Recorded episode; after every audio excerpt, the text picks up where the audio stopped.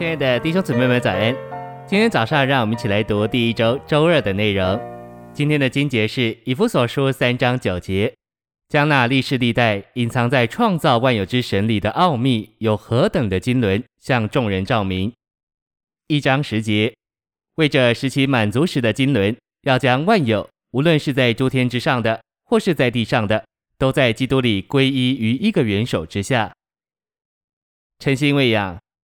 新约的启示，或说使徒们的教训，所讲的乃是神的经纶。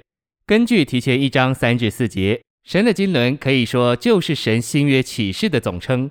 不同的教训，就是指与神经纶不合的教训。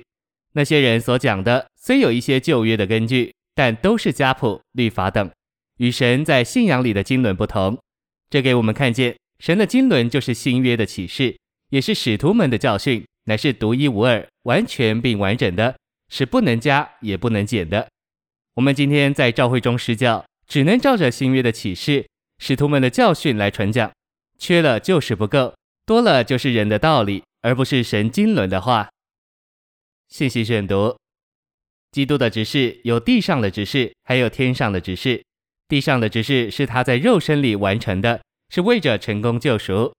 救赎一成功，他就进到坟墓休息，然后在复活里，他就变化成灵。开始他天上的执事，他成了灵，乃是为着把神自己分赐到人里面。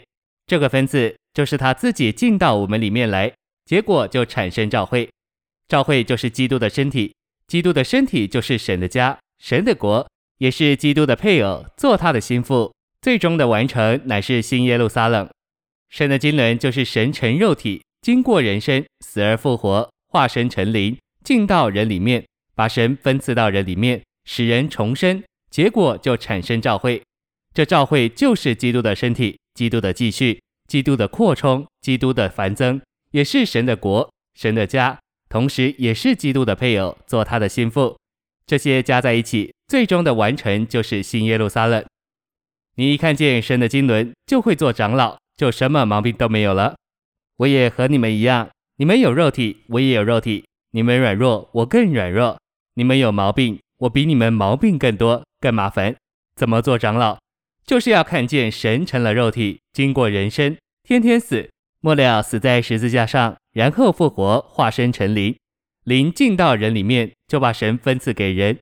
你若看见这些，就会做长老。你若把这些话好好祷告到你里面，你就会恍然大悟，知道怎么做长老。所以这是个管制的意象，也是个支配的意象。你要学会讲，圣经有两部分，头一部分是预表预言，第二部分是应验成全。